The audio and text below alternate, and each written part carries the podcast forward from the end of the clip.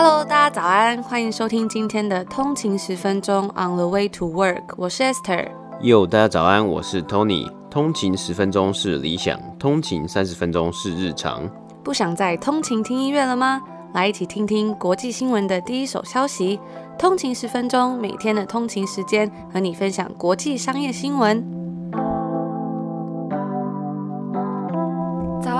今天是礼拜三，欢迎回来通勤十分钟。大家早安。那今天是 Apple Event 嘛？嗯哼。不知道有没有听众朋友有在关注？因为他呃做这个 event 的时候，应该是台湾时间的凌晨。嗯，我们在 IG 上面呢、啊，就是有问大家说，是会熬夜看直播呢，还是说？等到睡觉起来再来看，然后我，我发现好像蛮多人有熬夜看直播的，好像五十五十是一半一半的样子。嗯，嗯，到目前为止，不知道大家是不是想要看到底有没有这个 iPhone 十二？嗯，结结果出炉啊，是这次是没有发布 iPhone 了啊，因为就如传言一般，对，就如传言所说，就没有发 iPhone，但是也算是说有点打破以往的传统啊，因为一自从 Tim Cook 他上任 CEO 以来啊，就二零一一二年以来，每个九月，每次九月都是会公布 iPhone 的新新的 iPhone 的消息啊，那这次其实主要是因为这个他们的制程啊有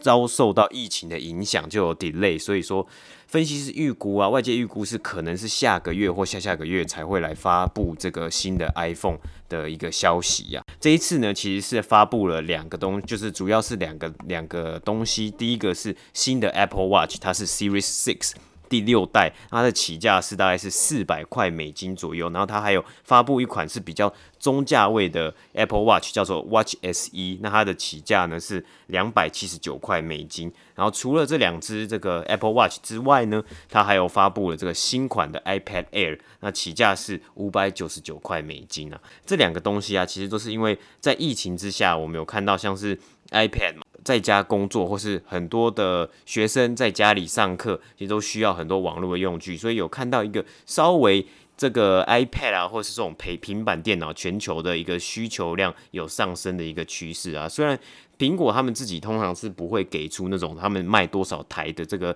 单位，但是他们有宣分享说，他们在今年的四月啊，到今年的六月的时候啊，这个苹果的 iPad。的销售额 revenue 啊，这个营收较去年同期成长了三十一个百分比啊，所以就是需求还是有在啊，大家真的是因为 work from home 嘛，可能需要多一个，因为我其实自己也觉得 iPad 的功能啊，也慢慢的近几年来做的也还不错，像是 iPad Air 啊，甚至它的处理的效能啊，你要就是画图啊，或是你要做很多的，我说看报告啊，或是做简报，其实也都还蛮上手的。而且我觉得它现在很多就是合并功能都做的还蛮好，像是假设你的电脑啊、手机也是苹果的话，它有时候就是像你在连 WiFi，然后你手机如果已经连到，比如说你去咖啡厅，你已经连好 WiFi，然后你就再打开你的 iPad，你要连 WiFi 的时候呢，如果你有登录同一个好像是 Apple ID 的话，它就会自动问你说要不要帮你连，那你就不用再打一次密码，因为有时候咖啡厅的密码就是很复杂或很长，你就不用打两遍。我觉得就算是一个还蛮方便的功能，甚至是比如说你手机在看网站，然后你把它放在呃你的 iPad 旁边。那这 iPad 呢，它可能就会把那个你在手机在看的网站问你要不要打开，嗯、那你就不用说传到你的呃 Messenger 啊，或是你的 Line 上面，然后再打开一次。其实我觉得就算还蛮方便，多功能处理还蛮方便的。嗯、对，我觉得其实它也新增了很多的。功能就是 iPad 的使用其实是非常的非常的广，非常的多了。然后我有看到之前有看到分析是有它的就是使用的语言呢、啊，其实要去学一下才能去，因为它我觉得功能真的很多，像是 iPad 也可以就是分两个荧幕啊等等的中价位的这种 iPad 可以让消费者来去做选择，那搞不好是可以去增加一个需求啊，跟人家购买力的，算是 Apple 蛮大的一个一个优势啊。而且我觉得还有这一次虽然没有发 iPhone，所以大家的焦点呢都放在这两个。主要的这个机款上面呢、啊，那也可以去来平衡一下，因为毕竟 Apple 它的这个这么强的这个设备啊，还有这个硬体设备上面呢、它其实最终是想要达到我们刚才讲的一个 ecosystem 一个生态圈嘛，就你不管用 iPhone，你也可以用 iPad，然后你可以用 Mac，全部这些机种来一起联合在一起，甚至是你用 Apple Watch。那这一次其实还蛮特别是，Apple 也发布了一个 Fitness Plus 的订阅制会员呢、就我们一直在讲这个在家里工作的很多人这个。身心灵健康啊，要去保存啊，或是说大家因为疫情的关系嘛，就更在乎这种身体健康啊，还有 wellness 啊，fitness 的的这些动作。所以这次这个 Fitness Plus 的订阅会员呢，是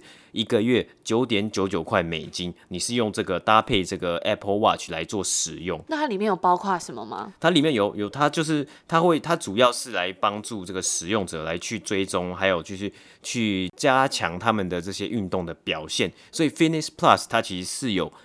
这种影片课程的，你可以用。Fitness Plus，然后你可以把这个影片放在，好像是放在 iPad 啊，还有 iPhone、Mac，就是它的生态圈都可以播放影片，然后你就跟着影片做运动，在家做运动。但是跟我们之前讲这个 Amazon 他们推出的这个手环还蛮像的。对，这就是都在抢订阅制。更像的是，其实完全一模一样，就是像 Peloton，我们之前有分享过这个健身器材新创嘛，它本身呢，Peloton 自己也有一个订阅制，就是你不用买它的脚踏车，或者不用买它的跑步机，你只要付一个月付。大概是十三块美金，你就可以去 access 他们的 app，然后那个 app 上面就会有很多那种健身的 video 啊。那时候 Peloton 在做这个 earnings call 的时候，他们也的他们的 CFO 也有讲到说，这个订阅制的市场竞争很激烈，所以我们就有看到这一次 Apple 就冲进来做这个 Fitness Plus。哦，对，我知道之前好像很多加拿大健身房，像小型的，比如说。开飞轮课的那种健身房，或者是有些开那种芭蕾舞课啊等等的很多，就是这种 fitness 的课，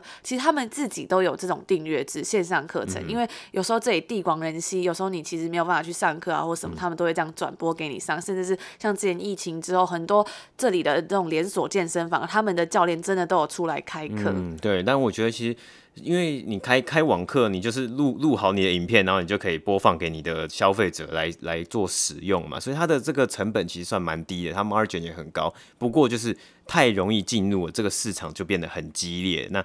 今天这个 Apple 冲进来，它不管它用很多这个像是搭配它的 Apple Watch 啊，甚至是它有很多很棒的老师，那它也是在那边也也是有炫耀说，因为它有 Apple Music 嘛，所以它的音乐呢也都是选用很最夯的啊，然后最热门的音乐来来做跟课程做搭配，然后吸引消费者来去订购他们这个会员制度，因为在价钱上也比 Peloton 来便宜两块多，硬要便宜一点点。对啊，所以所以这个这我觉得这个市场真的是蛮竞竞争蛮激烈的啊，不过。也看得出来，这些公司对于这种 health 啊，还有 healthy 啊，跟 wellness 的这个这块区域，他们想要去进进军这块区域，也是非常大的野心啊。但我就觉得说，有时候不同品牌在做不同东西的时候，真的是还要想清楚。因为像之前我们提到这个 Lululemon，它其实有开发它的这种美妆啊，或者是保养品系列，嗯、那其实就卖的蛮不好的。嗯。记得之前前几天去逛 Lululemon 的时候，又去逛，嗯、就我看到它这整个把它的美妆部门就是移到很后面，之前是放在收银台附近嘛。嗯、然后就是，其实我觉得我如果是以我自己来说，我也会有一个疑虑，说你是卖瑜伽裤，那你的美妆用品的话。是打一个什么样的需求啊，或者是你的 target segment，你的行销，或者是整体来说，你有没有什么不一样的地方？我就会有所疑虑，嗯、哼对啊，所以我觉得就是像现在苹果是一个科技公司，那它又要推出这种 fitness 的一个订阅制，还是很要小心说它要怎么推，它要怎么行销。嗯，而且其实使用者也是，就是大大家的消费者的眼睛是雪亮。如果你今天你的课程啊，就是蛮一般的，或是没有什么动力让消费者去做去使用这样的课程，他很快他就可以就是取消订阅，然后去换。到另外一家，这个转移的这个成本也是蛮低的。大家如果我们喜欢我们的内容的话，也不要忘了可以 CLS comment like and share 留下一个五星的评分，然后给我们一个评价。不忘了分享给你的亲朋好友听，也可以追踪我们的 IG on 的一个底线 way to work，我们会在上面分享最新的一些快讯，还有一些心得，也欢迎跟我们聊聊天，我们都会看哦。那如果大家对我们的节目有兴趣，喜欢我们的内容，想要支持我们的话，也欢迎公司或厂商来我们节目下广告。那我昨天呢，其实有看到有一位来自香港的通勤族的留言，他说很喜欢我们的节目。节奏又快又新，然后他就说：每天坚持上班是爱还是责任呢？其实答案是穷啦，给选你正解。嗯、对，他就说：谢谢你们，你的你们的声音是最好的闹钟，唤醒疲惫的身躯，内容很正能量，请你们继续加油。想知道当初怎么会想要做 Podcast 的这个行动是什么动力，让我们每天更新？是爱还是责任？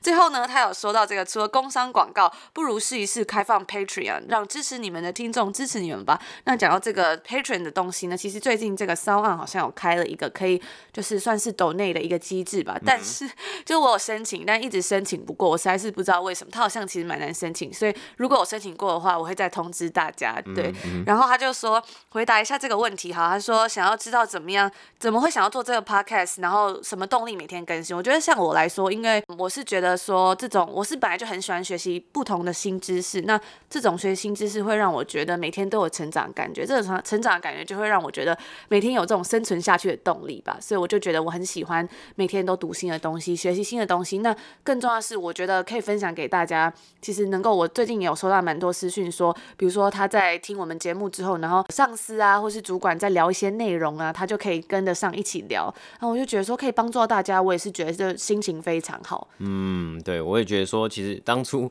有有有一点是一半半一半责任吧，就是想说可以来借由做这个 podcast，然后让自己就是让自己动起来，对，让自己动起来，然后去。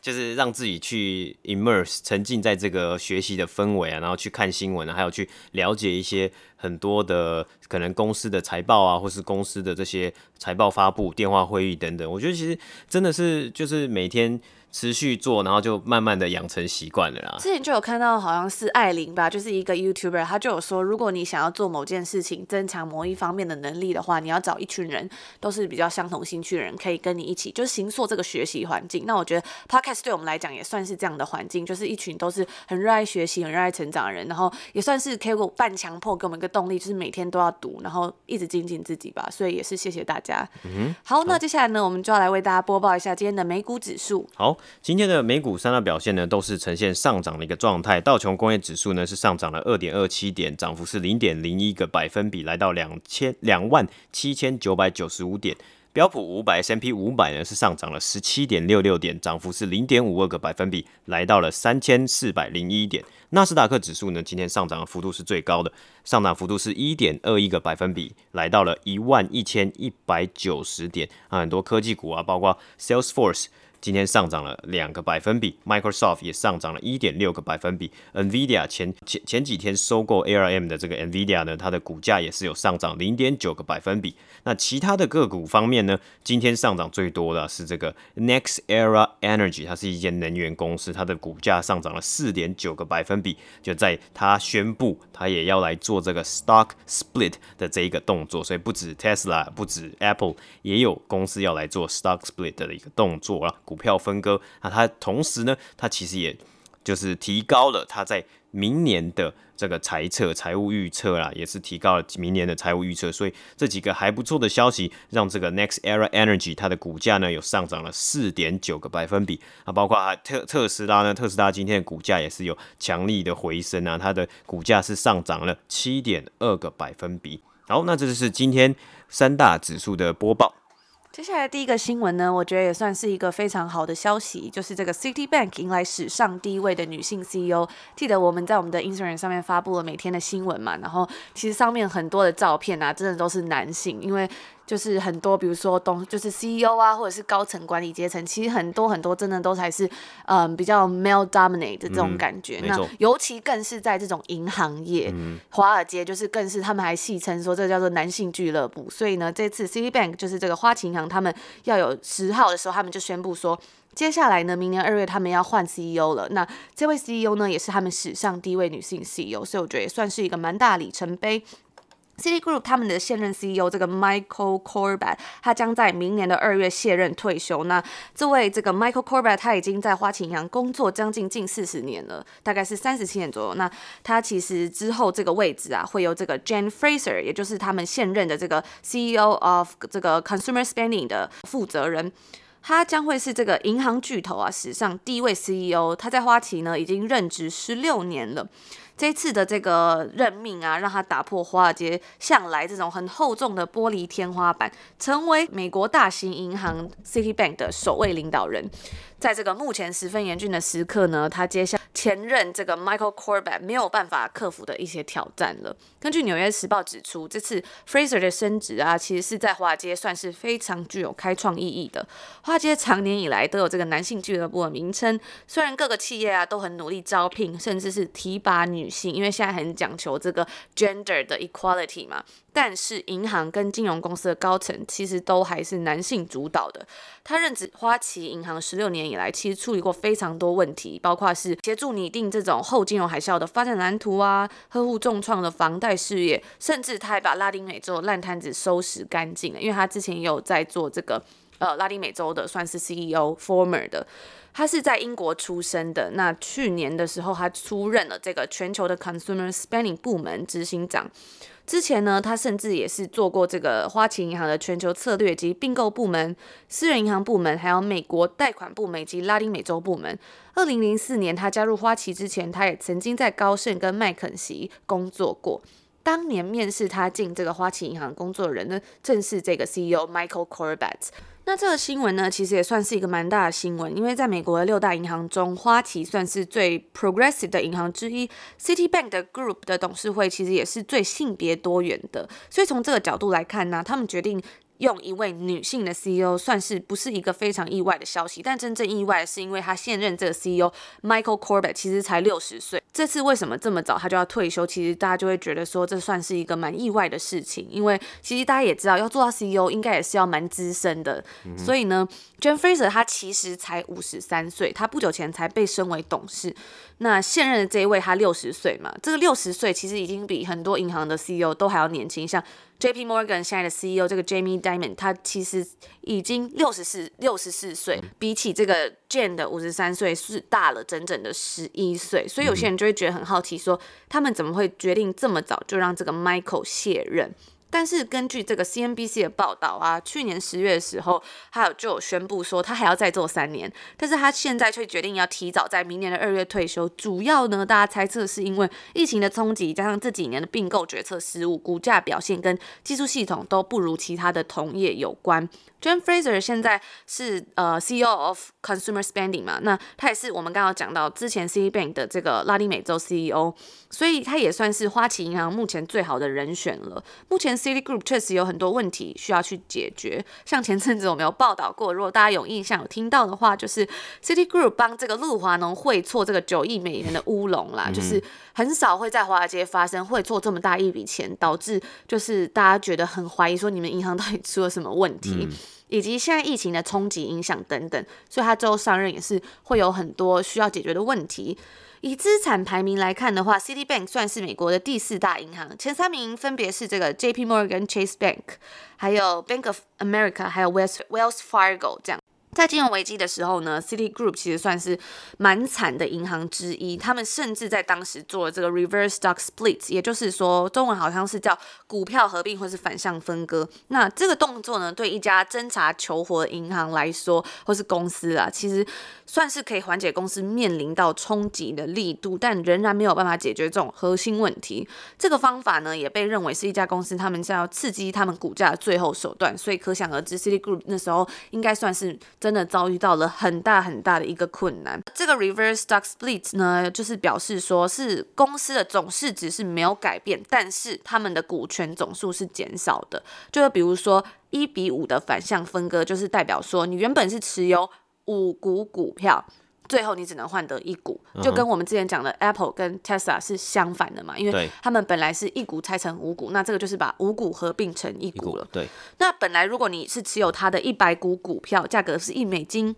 在它实行这个 Reverse Stock Split 之后呢，你的股数就会变成二十股，每股的股价变成五块。对，相信讲到这边，大家应该可以了解这个大概是什么样的意思。嗯。那有的公司他们会因为他们的股价下跌，因为比如说像我们之前讲到这 Citigroup 遇到这种金融危机啊等等的问题之后，下跌到一美元之下呢，他们就会采取这个动作，透过交换啊，比如五美元的股票被十美元的股票取代，同时股票数量减少为原先的一半，让公司得以保持他们原有的市值水平。根据这个 Morningstar 晨星的股票分析分析师。David Kathman 表示说，之前呢，在 dot-com bubble 的那个年代，股市是大幅下滑。那那时候呢，就很多公司就采取了这个 reverse stock split，尤其是科技公司。对，那我们就回顾一下前五年花旗银行的股价来说，其实相对起伏不大。所以在 Jan Fraser 他上任之后啊，其实还是有很大的机会可以让公司前进，或是甚至是成长。Citibank 的在金融危机的股价之前，它是有到我好像看是五百五十块左右哦。但是呢，后来它目前今天的股价我看好像是四十几块了，嗯、所以就是大家就知道这个金融危机之后，它的股价下跌有多惨重。在他现任的这个 CEO Michael 呃 Corbett，他是有把股价拉回到八十块左右，但是目前花旗银行还是困难重重，因为花旗集团的盈利能力算是长期落后于同业。随着这个四月份、三四月份美国疫情的蔓延，花旗银行甚至放弃了将他们的 Tangible Common Equity 收益率，这个东西是一个衡量获利能力的关键指标，中文好像是叫做有形资产收益率。他们放弃把这个东西提高至十二到十三 percent 的目标。其实你对比其他间银行，像是 JP Morgan 还有美国银行 Bank of America，他们在去年年底的这个比率啊，其实都分别是十七到十五 percent，所以它是表示这个 City Group 它是落后于同行的。那甚至是他们在这个大型财富跟资产管理部门的竞争也有很大的，算是比较落后，因为这个产业的这个 sector 的竞争算是有慢慢变得越来越激烈，拉动了长达十年之久的这种牛市浪潮。而花旗集团因为在上次危机中，他就把他们的这个 brokerage 的业务就出售给 Morgan Stanley，所以呢，花旗银行这种零售部门就是变得更加国际化。但是 JP Morgan 等其他的大银行就抓住了这个美国的消费者，这就是我们今天要为大家报道的这个关于花旗银行的新闻。相信希望可以带来一个对华尔街有一个不一样的影响。毕竟是史上第一位的这个 City Group 女性 CEO，, 性的 CEO、嗯、我自己听了觉得还蛮蛮开心的吧。但是也觉得还是蛮静观其变的。嗯，因为毕竟我们有说这个金融业啊，还有这个银行业，它的主要的 CEO 高层也都还是男性为居多了。不过这算是一个很大的一步了嘛。真的，像我们之前真的是，我在我的 Instagram 上面，有时候真的是没办法，每次讲到新闻啊，那个出来的 CEO 或者负责人，真的都是一片都是男性，嗯、有时候就想要平衡一下，但是真的女性的新闻就真的比较少。嗯，大家如果有兴趣的话，其实我们之前还有讲过很多，包括是美国国会议员，嗯、甚至是这个 Canva 的创办人等等的，都有一些小故事，都可以值得去看。嗯哼，好，那我们第二则新闻呢，其实我们今天一样，也我们来讲。这个美国的金融业那，第二则新闻我们是讲到了 J.P. Morgan 这间这个美国算是最以资产资产来说是最大的银行嘛。那 J.P. Morgan 呢，它其实进来这几个月来了，他遇到了一个大问题，就是 Work from home。那 Work from home 呢会怎么样？Work from home 他们有他们的调查指出啊，你的效率跟产能会降低。根据啊这个 CEO J.P. Morgan CEO Jamie Dimon 他跟分析师来在宣布的时候啊，还有讨论的时候，有一个他发他公布了一个研究啊，他们自己内部的研究。他们发现，这个工作产能啊，在礼拜一跟礼拜五的影响是最大。我自己在猜测，像礼拜一可能通常都会有周末会有 Monday Blue，然后礼拜五呢，只是非常向往周末的一个开始啊。所以这两天呢，工作在家工作很难免这个心情会飘掉，尤其特别是因为在疫情可能三四月爆发之后呢，六七月或是七八月。天气啊，慢慢变好的情况之下，很多人可能在暑假会选择周末，通常都会去露营啊，或是周末可能都会想要做一个小旅游的一个状态，甚至是因为今年疫情。不能出去，呃，不能出国玩的情况之下啦，只能就是在待在这个自己的城市。那可能很多人、啊，周末会选择去一个近郊的地方做一个旅，呃，做一个小旅游，做一个露营的动作。那如果有做这个动作，可能有的人礼拜五下午，可能很多公司他可能下午就说，哦，那我们如果没有开会，或是我们如果没有没有什么事情的话，我们下午就可以提前就是放假的一个概念。那大家可能心就会飘到说，哦，我早上也也是会蛮就是急躁的、啊，或蛮。就是蛮欢乐的。那到了礼拜一，可能还没有收心的情况呢，工作效率啊，工作产能也都会有大大幅的降低。是根据这个 J.P. Morgan 自己内部的研究报告来指出啊。那还有一个，还有一个第二个这个第二个原因呢，是因为说在家工作啊，其实是缺乏员工的互动嘛，人与人之间的互动。那这两个因素加在一起啊，是造成说，嗯，这个美国最大银行啊，他们强烈呼吁在之后过之后的几周啊，让更多的员工直接来重返工作岗位，然后以及就是重返办公室来做一个办公的动作啦。JP Morgan 呢，他们发现大部分的员工，其实大部分员工都会有生产力降低的一个情形。那其中他们也有讲到，年轻的员工啊，比较年轻的员工可能会减少许。多学习跟成长的机会，我们知道在办公室比较有比较多的机会可以去跟不同的人、不同的同事来做一个沟通。虽然很多时候会说是茶水间的这种闲聊啊，但是。不可否认的是，有些时候是可以去认识到不同的人、长官或是等等的人来做一个交流、做一个互动。那目前 JP Morgan 啊，他们是要求说，他们比较资深的 Sales and Trading 的这些员工，在九月二十一号之前返回他们的工作岗位。那这也是其实在美国很多银行。很银很多银行之中呢，最就是最强烈来执行返回办公室的计划之一啊。那这项要求啊，其实有包括很多 managing director 啊，或是他们的 executive director 这些资深员工，因为他们是其实算是一个比较算是主管职的一个职务嘛，他们来要求这些资深员工来回到办公室。其实有注意到，他们也有说啊，如果你有一些健康的一些疑虑啊，或是健康的一些问题，或是健康的需求。还有呢，有一些可能 kids care，就是你的孩童有需要照顾的一些需求的员工呢，其实你是可以不用来做返回到公司的一个动作的。那 JP Morgan 其实在过去的几个月，他们都非常的积极来开放办公室，让员工回到工作的岗位。只不过大多数的时间呢，是没有强制他们的员工是要一定要回到办公室的。根据彭博社的报道啊，JP Morgan 有在讨论啊，他们就是有讨论说，要求在疫情趋缓的地方啊的员工来返回办公室的这个动作。那为了要证明他们的办公室是安全的，过去这个暑假，他们的这个 CEO 啊，Jamie Dimon 啊，还有一些高层也都是在办公室来做办公的一个动作啊。所以就是他有点像亲力亲为的概念，就是说，哦，我以身作则，我认为说，我们就一定要来，我们。必须来回到办公室来做一个办公，那这样的要求啊，甚至在日前也有受到川普美国总统川普的注意啊，他也是。就是他他自己个人是非常强烈，就是推行说对回到学校啊，还有回到办公室嘛。我觉得这个东西其实还是是非常争议很大，因为我们有看到这几天呢、啊，这几个礼拜，其实回到学校就是已经呃，这个北美的地方有有些地方已经有开学了嘛。那我陆续有看到像在这里啊，像这个温哥华这边也有学校，也有高中也有传出说开学之后发现有。疫情 COVID-19 的确诊，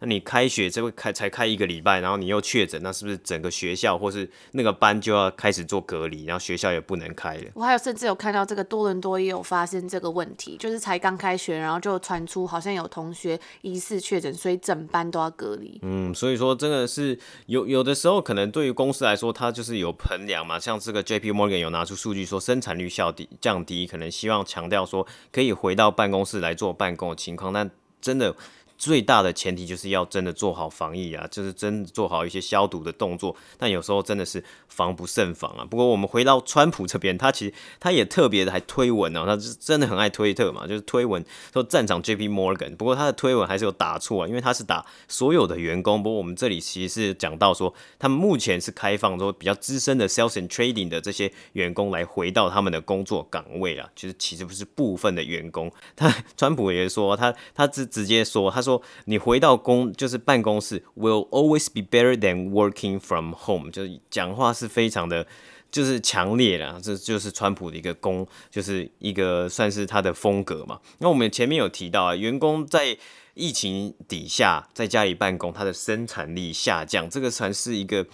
应该是算是一个可以可以带讨论的，或是带 debate 的一个议题啊。因为在疫情之前啊，有研究指出，其实远距离工作啊，就是 work from home 是可以跟在办公室工作一样有效率。就我们有讲到嘛，你办公室可能会有一些茶水间的闲聊啊，或是在办公室闲置等待。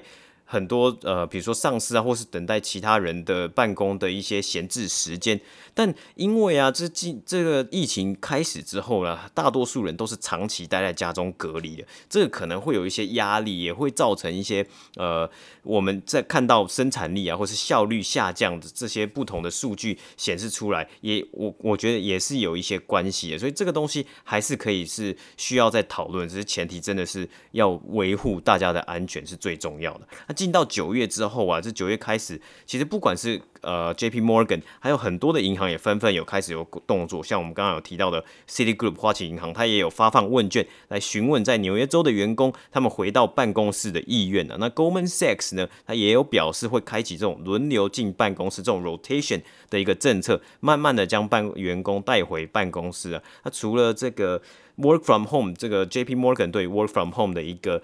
比较。持于一个负面的或是一个不同意的一个政策的话，我们之前也有提到，像 Netflix 的 Reed Hastings，他也是非常坚决的反对 Work from Home。那他在我看到在《华尔街日报》有专访 Reed Hastings，那他们就有说，哎，你觉得说我你觉得 Work from Home 有没有任何的好处？有没有任何的 benefit？然后 Reed Hastings 是直接 他。斩钉截铁直接说 no，他说我没有看到任何的正面的一个好处，对于这个在家工作的一个情况，他说没有办法去跟人与人做一个互动，特别是他又讲到啊，是说国际间的一个交流，因为现在甚至连飞机都搭不了的情况嘛，很难搭的情况，都是一个非常完全负面的一个情况啊。那他甚至是他也说他是非常的。非常的赞赏，说大家都可以就是在家里好好的隔离，就是一个牺牲啊。这这个就是这这算是他的看法。他，《华尔街日报》也有询问到他说，那如果之后疫情恢复或是疫情有疫苗之后呢，他觉得这个 Work from Home 的模式会是怎么样的？那他有给出一个他自己的预测是，可能是。诶，一个礼拜五天的工作天，有四天在家里，呃，有四天在办公室工作，那有一天呢，就直接在家里，就是做一个远端的工作。这对于他来说是一个他觉得未来的模式了。那他们也还有问到说，那如果你最快呢，会怎么什么时候全面让你的办公室员工来来来到来回到办公室呢？他就直接说了，在疫苗通过的十二个小时之后。他就要让他的办公室的员工来回到办公室，我觉得这算是一个比较笑话，不过也看得出来他这个人的特性。就很多人的很，我们就疫从疫情以来，我们也看到很多不同的 CEO，很多不同的管理人员，他们在对于工作公司啊，或是在对于公司内部要怎么样来去呃面对在家工作或是回到办公室的一些意见。那我们这里就看到像 Rehasting，他就是一个非常极力。推崇说，我们要一定要回到办公室，一定要有人与人之间的互动的一个 CEO。Netflix 的 culture 啊，它。Netflix 的办公室的文化是一个非常特别的办公室文化。他最近也有出了一本新书《No Rules Rules》。那这本书呢，我目前是还没有看，但我看到其实还蛮多好评的。大不大？大家有讲到说，因为 Netflix 呢，它在十几年前的时候，二零两千年的时候，他有发表了他们自己的办公室 culture 的一个 deck，就是一个简报。啊，那个简报呢，其实是非常就是非常火红，很多人有看过，大概一百多页，就讲说他们的办公室里面的。文化是怎么样的？那有书评呢是说，他这这本新书呢，基本上都是去呼应到他这个简报的一些一些内容啊，说他们的文化或他相信的认认可的一些价值观，但是他有给出一些比较深刻或是比较具体的一些 example 来佐证说他们有有相信这样的价值，那可以带来什么样的效益啊，或是有什么样的。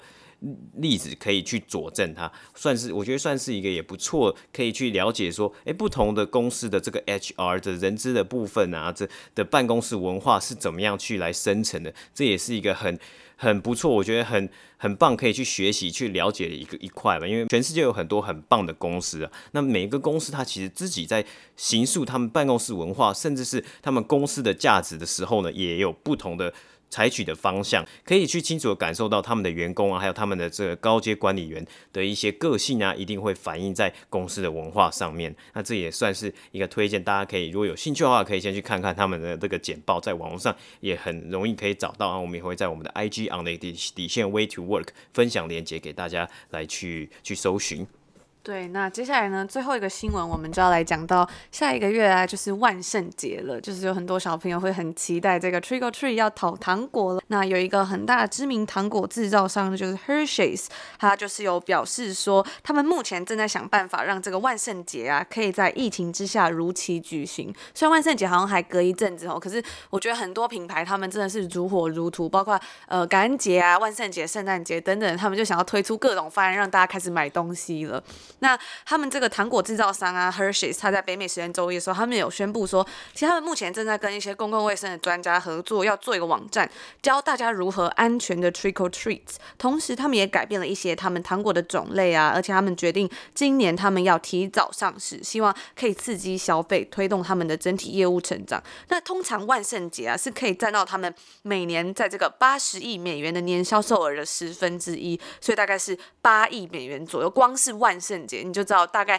他们的那个糖果在万圣节是卖的有多好，要发重点是要发多少糖果？真的，因为 不是你自己吃，是你还要就是送给这些来要糖果的小朋友们。友那其实不只是糖果制造商，像是嗯其他的行业，像是饭店业啊、航空旅游业等等的，他们也在这个年底的假期来临之前，他们是要面临这个要如何改变模式来适应这次疫情的。因为其实，在圣诞节这个假期，也很多人之前都会想要去旅游啊，甚至是他们要去饭店 staycation 等等的。可是因为现在这个疫情造成的影响，他们要采取不同的方法了。根据这个 Hershey 全球销售长的表示，他们是说他们正在积极想办法找到可以更 creative 的方法来庆祝这一次的节日。那自从三月疫情以来，Hershey 其实他们的销售是有受到很大的影响，因为呢，他们的产品啊其实是糖果嘛，那这些糖果巧克力其实也不算是一个必需品，所以在当其他的像罐头啊等等这些东西，或是像汤类的东西，就是他们的这个销销售，因为疫情之下都是有显著的提升，大家要囤货。